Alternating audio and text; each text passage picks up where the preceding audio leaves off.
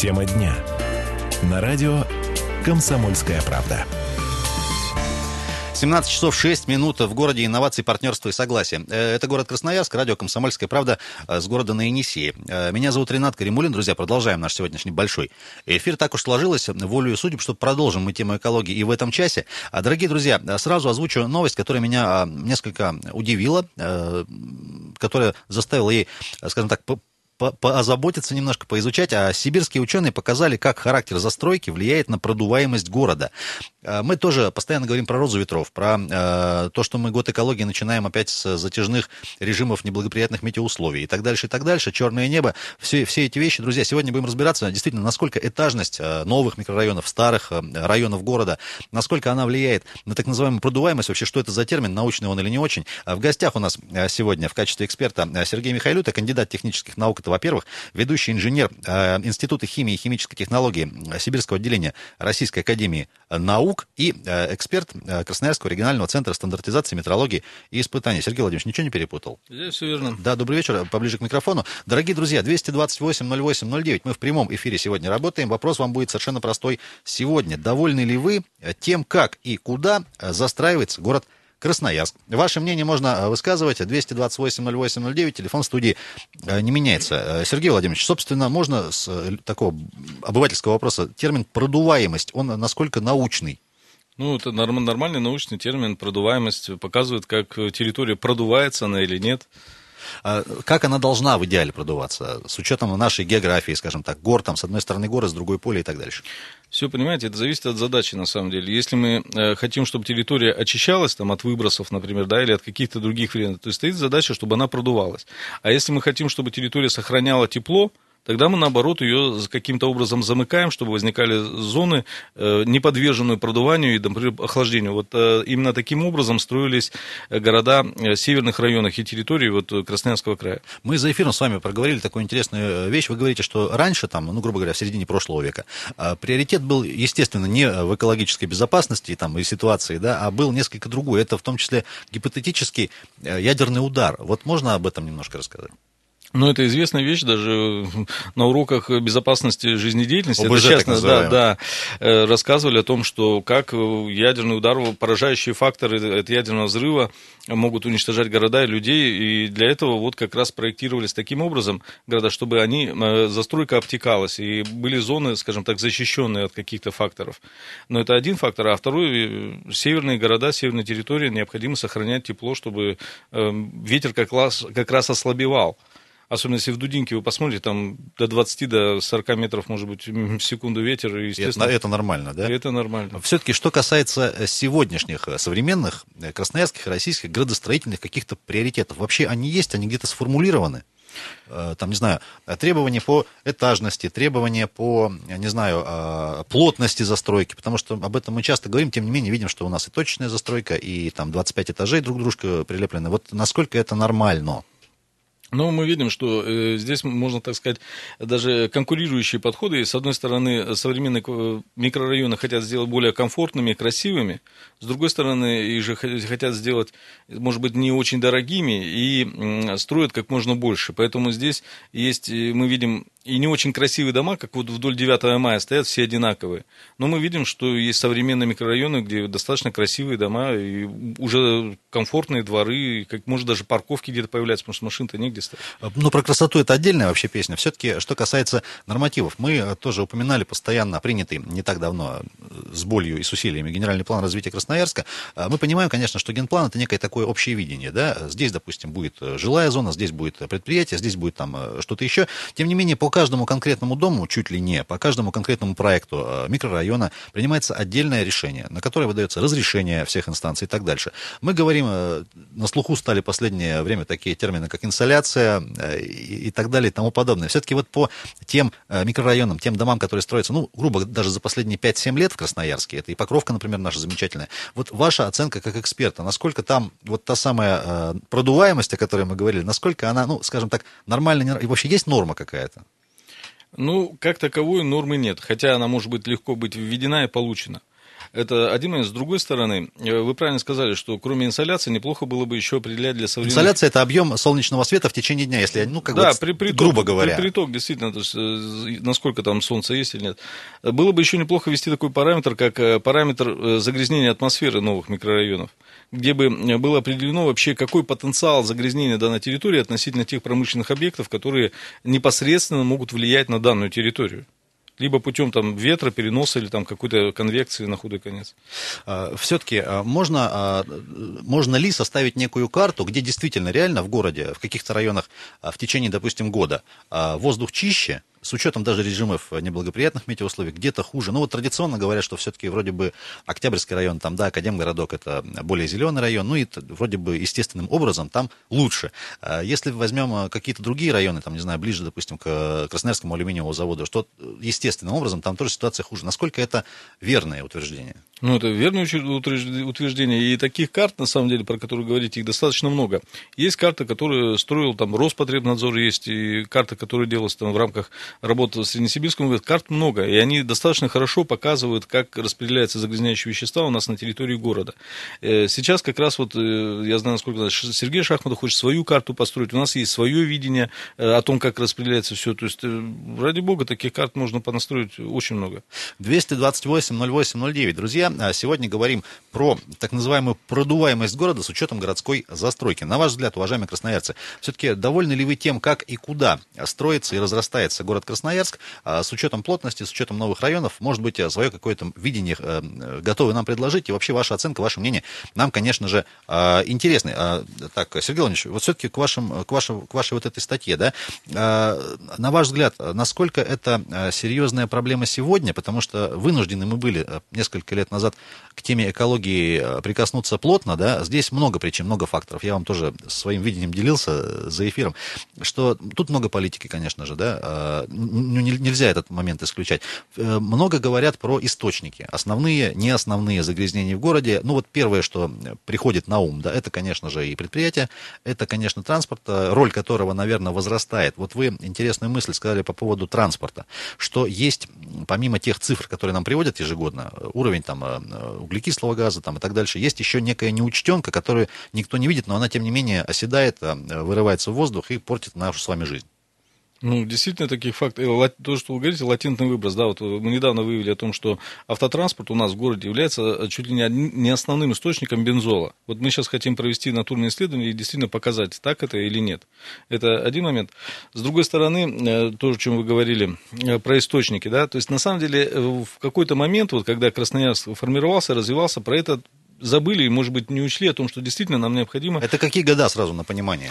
Да даже 2000-е года. То есть вот недавно наши Совсем история. недавно, да. То есть никто не задумался о том, что э, вот эти экологические факторы, в том числе связанные с загрязнением воздуха, будут выходить на первое место, и при выборе э, места жительства необходимо, вообще говоря, это учитывать.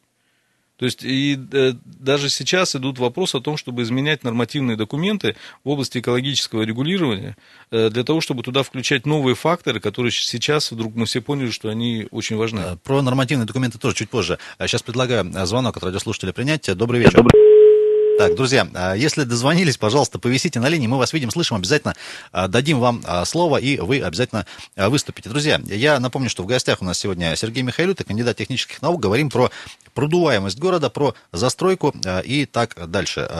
Сергей Владимирович, все-таки вот по поводу источников, да, насколько вообще в целом действительно доказано загрязненность воздуха, загрязненность атмосферы в городе влияет на, скажем так, уровень болезней жителей и смертность, к сожалению?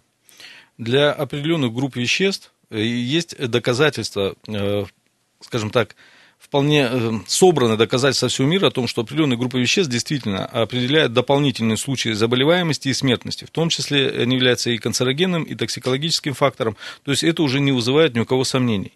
И, насколько вы знаете, если вы посмотрите доклады Роспотребнадзора и там другие работы, можете увидеть, что у нас верхняя граница приемлемого риска превышена по некоторым оценкам в 400 раз. По каким конкретным веществам чуть позже. Сейчас вот звонок, по-моему, есть у нас на линии. Добрый вечер. Добрый вечер. Как вас зовут? Можете радио убрать? У нас в трубке телефонной слышно. А, сейчас я выключу. Секунду. Как раз я ее слушаю, комсомольскую правду. Ну и правильно делаете. Так, добрый а, как... вечер. Да, Это добрый... звонит как... вам Э, меня зовут Людмила Владимировна. Очень приятно. Вот. Я, вы знаете, по какому вопросу звоню? Вот я живу на 26 бакинских комиссаров, дом 7Б, квартира 85 моя. И вообще весь дом. У нас, понимаете, какая проблема? Мы даже седьмой канал вызывали. Затопило все подвалы канализационными фекалиями. Проблема вот какая. Значит, ЦБК сейчас закрыта, и там э, насос вот этот, который откачивает фекалии, насос, значит, сломался, а ЦБК стоит, людей нет, и у нас все вот в таком состоянии. Дышать нечем. Первые этажи, вторые в этих подъездах. Мы уже и седьмой канал вызывали, и куда только не звонили. И жил фонд, и прокуратура Ленинская приезжала. С 29 декабря вот такая вот история. Вы просто Понимаете, вы спраш... живем... спрашиваете, как быть, что делать и к кому обращаться. А кому-то обращались, да. не знаю, районные власти, депутат ваш э, окружной? Обращались, вызывали. И Они чё? ничего не могут нам помочь. И мы вот дышим ежедневно вот этой антисанитарией. Это сейчас январь, а будет март, апрель, я не знаю. Стоит полностью вот эта а, насосная станция, которая откачивает канализацию на ЦБК обесточенная и вся заполненная фекалиями. Короче, не работает вот эта откачка, которая должна откачивать и качать туда на причал. Спасибо, вот. спасибо за сигнал. Э, сочувствуем. Я, мы ваш телефон записали. Если вы не против, постараемся э, ситуацию прояснить. Может, действительно, что-то можно как-то форсировать, ускорить. А, Все-таки э, давайте сейчас ненадолго прервемся, друзья, на буквально на короткий перерыв. После продолжим. Говорим сегодня про продуваемость города и о том, как застраивается город. 228-08-09. Друзья, на ваш взгляд, довольны ли вы тем, как и куда растет наш замечательный город на Енисей? Продолжим буквально через минуту. Тема дня. На радио «Комсомольская правда». Продолжаем тему дня на «Комсомольской правде». 17 часов 20 минут в городе инноваций, партнерства и согласия. Город Красноярск, 107.1, частота, на которой вы настроены. Ренат Каримулин в студии. И сегодня, в понедельник, по-прежнему, 23 января, говорим, продолжаем, вернее, большой разговор на тему э, экологии городской в частности. Друзья, поводом стала следующая э, статья, которая появилась не так давно э, в красноярском сегменте интернета и не только. Сибирские ученые показали, как характер застройки влияет на продуваемость города. Э, по этому поводу сегодня общаемся с экспертом. В гостях у нас Сергей Михайлюта, кандидат технических наук, это во-первых.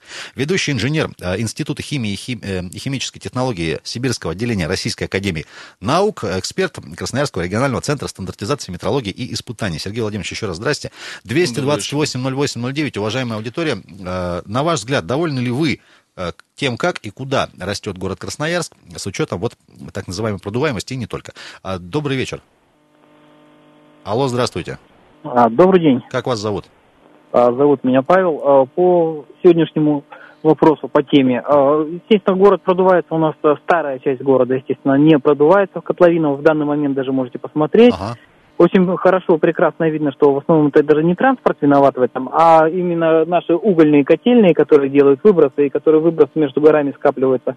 Такого не наблюдается. На взлетке даже в Черемушках такого нет. То есть эти окраины, они как бы, ну, не затронуты этой загазованности. Это вопрос такой. Теперь вопрос в основном-то стоит вот именно из-за лобби нашего угольного, которое у нас идет, это Канско-Ачинский комплекс, купленный тут же у нас товарищ Мельниченко, который владеет всей нашей инфраструктурой, и который зарабатывает на наших смертях, на онкологии, на всей, который город пытается разгрести. Стесняюсь, и вопрос стесняюсь спросить, как, как, города. как быть-то в этой ситуации? У вас есть совет? А, рецепт как быть? Ну, я думаю, это надо выходить на федеральный уровень к депутатам в Москве, чтобы наши э, депутаты, которые там, э, наши Пермашков и Кармазина, э, и в, тот, в том числе товарищи наш любимый Юрий Швыдкин, в виде ультиматума готовили законопроект, который переводит наши угольные ТЭЦ, которые мы, в принципе, можем с удовольствием продать нашему любимому Китаю, который у нас купает уголь, вот, и перевести на газ. Газ у нас имеется, газ мы недавно открыли газопровод, который удачно, опять же, в Китай уходит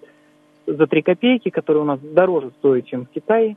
Поэтому вот я вижу только в этом выход. Другой ситуации нету. Основное говорильня останется говорильней. А, а вы... дальше мы будем просто умирать. А вы верите, что вот этот замечательный год экологии 2017 каким-то конкретным результатом приведет? А вот давайте мы э, вот этот вопрос зададим нашему э, любимому мэру, с которым я года три назад э, очень плотно э, на этот вопрос входил в переписку, и который это все на тормозах э, спустил своим подчиненным и заболтал эту тему.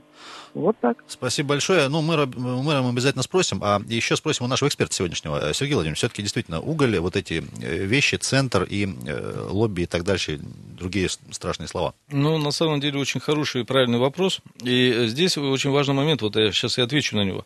То есть, смотрите, э, человек, который дозвонился, к сожалению, не, не помню, как, как его зовут, он все абсолютно правильно сказал. Но есть одна маленькая тонкость, про которую все забывают.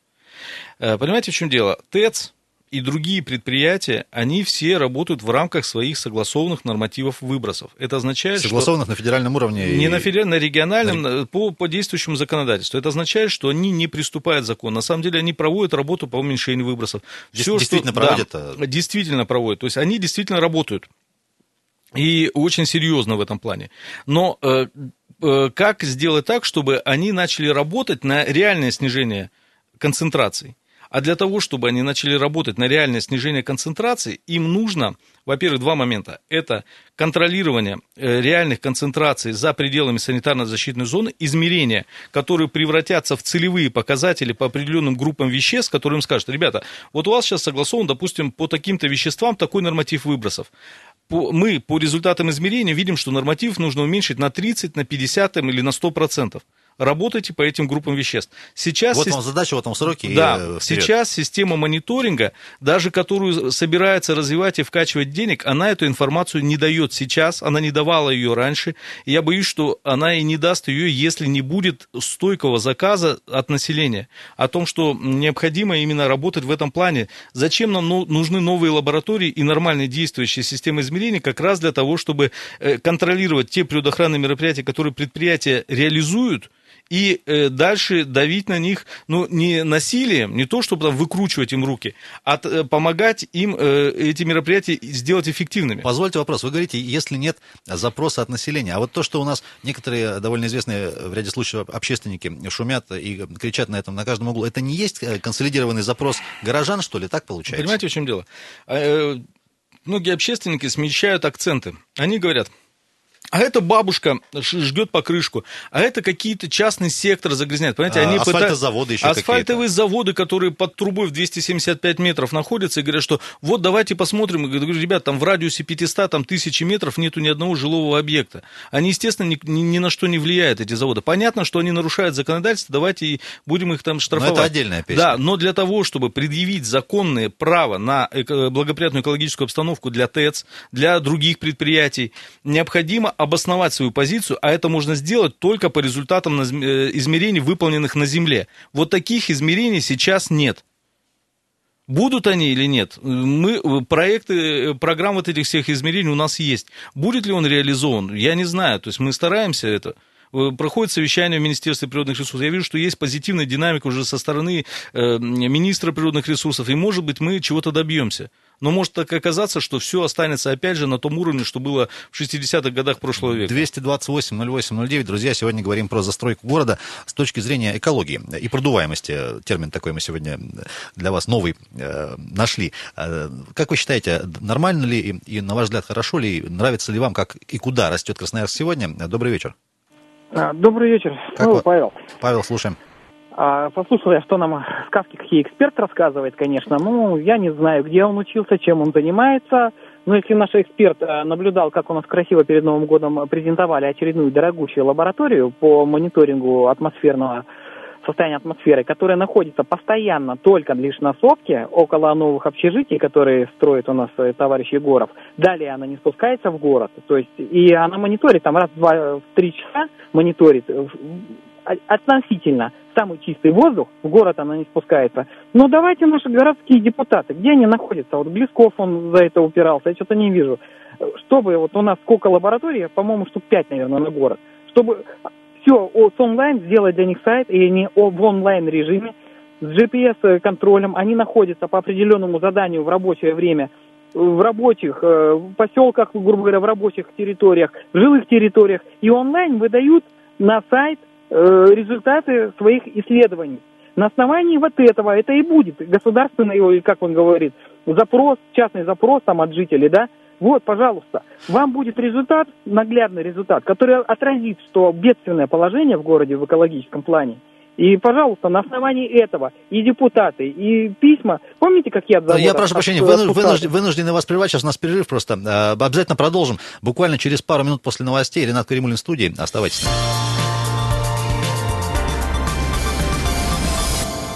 Продолжаем тему дня. 17.34 с половиной минуты э, в Красноярске. Радио «Комсомольская правда». Город инноваций, партнерства и согласия во всей своей красе на 107.1 FM. Эм. Друзья, сегодня говорим про экологию, про застройку города, про продуваемость и, о том, как городская застройка влияет на, э, на наш с вами настроение, в том числе и э, здоровье. Друзья, в гостях сегодня у нас э, Сергей Михайлюта, еще раз представлю, кандидат технических наук, ведущий инженер Института химии и химической технологии, э, эксперт Красноярского регионального центра стандартизации и метрологии э, испытаний. 228-08-09, отвечая на вопрос да, друзья, вопрос сегодня такой. Довольны ли вы э, тем, как и куда, в, какую, в какие стороны э, застраивается город Красноярск и как?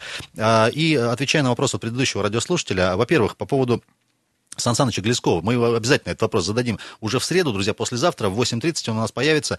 Вернулся он из отпуска вчера, радостно об этом сообщил. Будем в городской среде об этом в том числе говорить.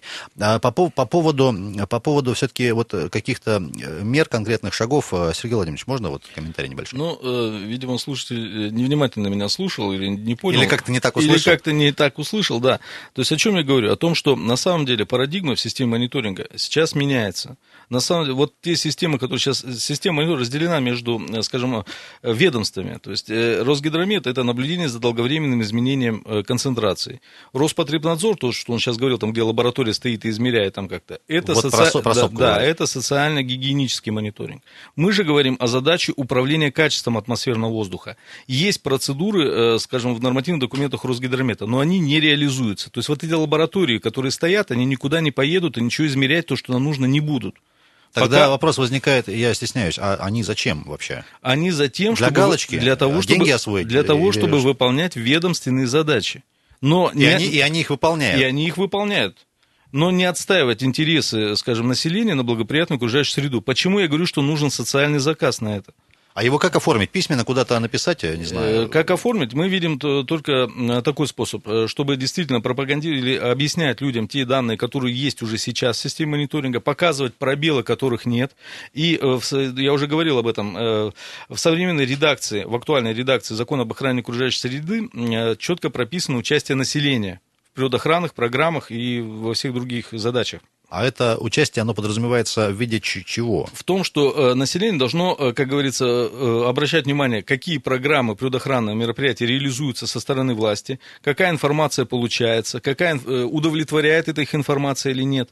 Хорошо, я пронаблюдал, походил, посмотрел, почитал, не удовлетворил. Не, удов... что? не удовлетворяет, значит, э, дальше нужно э, писать, дальше нужно отстаивать свои интересы через обращение. И э, ну, вот мы со своей стороны, как вот специалисты, профессионалы да, в области исследований, то есть я считаю себя профессиональным исследователем, мы выдаем продукт, который позволяет наиболее простым и экономичным способом решать задачи управления качеством, в частности, атмосферного воздуха.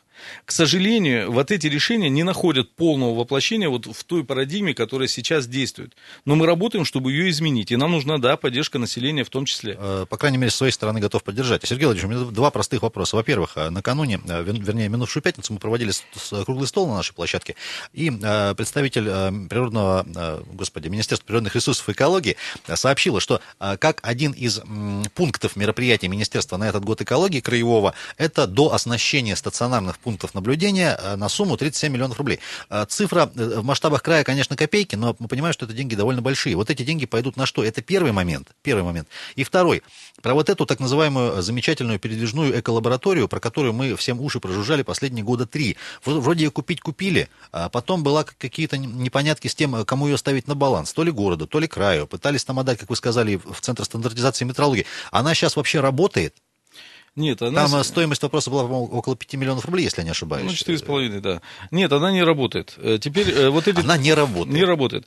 Э, скорее всего, не будет работать. Вот эти 37 миллионов рублей, которые выделяются, да, деньги выделяются большие, и есть желание что-то сделать. Но, к сожалению, вы не услышали другой дополнительной фразы, да, что деньги выделяются на то, чтобы систему мониторинга краевую сделать идентичной системе Росгидромета. То есть мы уходим в другие задачи. Опять не в задачи управления, а в задачи долговременного наблюдения за, основны, за концентрацией основных веществ. Я не понимаю, простой, простых вещей. Ну, вот она стоит, это, вот этот пункт, да, вот он снимает некие показатели. Например, там, ну, я, может, ошибаюсь, угу. по там 10 каким-то веществам. Вот он циферки дает там раз в 25 минут, по-моему.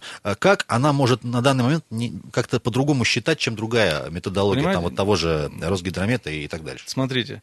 Э, в, в, по, по-русски, если можно. Если по-русски, в, в Росгидромете, кроме вот этой стационарной опорной сети, которая много лет работает, уже дала очень хорошие данные, там прописано еще использование маршрутных средств измерения, то есть передвижных лабораторий, которые должны курсировать и ездить, как говорил. Они сегодня у нас есть такие? Они есть такие. Но а они, не... они принадлежат кому? Они принадлежат э, Министерству природных ресурсов. Хорошо, сколько их? Э, ну, там, я помню, или две, или три у них. Они по, по, это, это на город? Э, да. Нет, на город две или три в министерстве, и одна в Роспотребнадзоре, или, может, две в Роспотребнадзоре. И, собственно, все. Это то, что да. двигается у нас и да. считывает. Но, но а почему-то, я не знаю, кому пришла в голову эта идея, что стаци... маршрутная лаборатория – это та, которая должна приезжать в места расположения стационарных и домерять то, что там не домеряется. Но это неправильно. А смысл тогда? Вот смысла и нет. Мы говорим, что она должна ездить и курсировать, как а говорил. вот, это, вот эта схема их работы, она где-то прописана документально? Я не знаю, понимаете, и, или как? Э, происходит э, различные толкования одного и того же документа. Мы считаем, что маршрутные подфакельные измерения это маршрутные подфакельные, а э, почему-то другие люди считают, что никаких маршрутных не надо, а надо измерять в каких-то стационарных точках, причем не вполне обоснованных. Ну, кем-то же они обоснованы. И мы до сих На чье-то усмотрение, я до сих правильно понимаю? Много раз мы просили предоставить нам документы с Министерства природных ресурсов о том обосновании выбора места расположения стационарных станций. В ответ я услышал только от, одно, от одного известного эксперта, э, который, может быть, их консультирует, не знаю. Он сказал так, ну, Сереж, ну о чем ты говоришь? Говорит, ну, где смогли, там и поставили. Хотя в нормативных документах написано, чтобы, чтобы выбрать место расположения стационарной станции, надо 3-5 лет курсировать с помощью передвижных станций, выбрать то место, которое лучше отображает загрязнение воздуха данной территории. Чем ближе к концу эфира, тем э, больше вопросов. 228-08-09. Друзья, вопрос сегодня вам. Довольны ли вы темой, как, как и куда застраивается, расстраивается город Красноярск? В плане, не, не в смысле настроение падает, а в смысле за, застройки. Добрый вечер. Здравствуйте. Как вас зовут? Виктор. Виктор, слушаем вас. Значит, по поводу застройки, значит, ну, конечно, поскольку я живу в Октябрьском районе, да, то есть мне как будто эта застройка там, ну, как бы мало касается там Северного, Рощина. Я uh-huh. понимаю, чем ближе к алюминиевому заводу, то я думаю, тем экология, наверное, не будет. Но вы себя комфортно чувствуете? А, относительно да, пока не поменялся ветер на восточный. Вот так, потом, когда ветер поменялся на восточный, либо штиль, ну, то есть мы все понимаем, что мы все себя чувствуем некомфортно. У меня в связи с этим вопрос один есть. Скажите, пожалуйста, когда-то, когда-то до кризиса в году девятом, восьмом а, по городу ходили слухи, СМИ писали, что собирались закрывать алюминиевый завод в Красноярске. Во всяком случае, а, основную часть электролизного производства, которая дает максимальное количество выбросов, ну, уже будем говорить честно. Скажите, сейчас как с этим проблема? Как-то все, наверное, в связи с кризисом все, все, что называется, утихомирилось, больше таких ну, наверное, уже разговоров не ведется, значит, все остановилось, да? Спасибо большое. Сергей, э, да, прошу, прошу прощения, вы э, закончили, да, вопрос? Да, ну, видимо, да. Сергей Владимирович, все-таки, да, коротко, Но если можно. Если, если коротко, на самом деле вопрос о закрытии предприятия стоит очень просто. Если э, предприятие такое грязное или опасное, хотя оно и социально значимое в том числе, его можно закрыть и там, и все, но мы больше потеряем от этого. Поэтому, и, мне кажется, самым оптимальным путем решение проблемы экологической – это управление основными источниками, в том числе и КРАЗом, в том числе и ТЭЦ, и автотранспортом, и другими источниками. Мы можем снизить до 50% э, уровень загрязнения, может даже и на 100% э, другими методами.